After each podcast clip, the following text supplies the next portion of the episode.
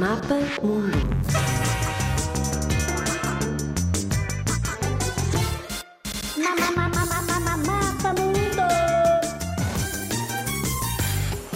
Brasil é o maior país da América do Sul e o quinto maior do mundo com quase 200 milhões de habitantes. A capital é Brasília, a quarta cidade com mais população. Ocupa uma superfície de 8.514.876 km ou seja, 92 vezes maior que Portugal. Foi descoberto pelos portugueses em 1500 e colonizado a partir de 1530. A língua oficial é o português e a bandeira tem por cima de um losango amarelo num fundo verde, uma esfera azul com estrelas que representam os estados e uma faixa com o lema Ordem e Progresso.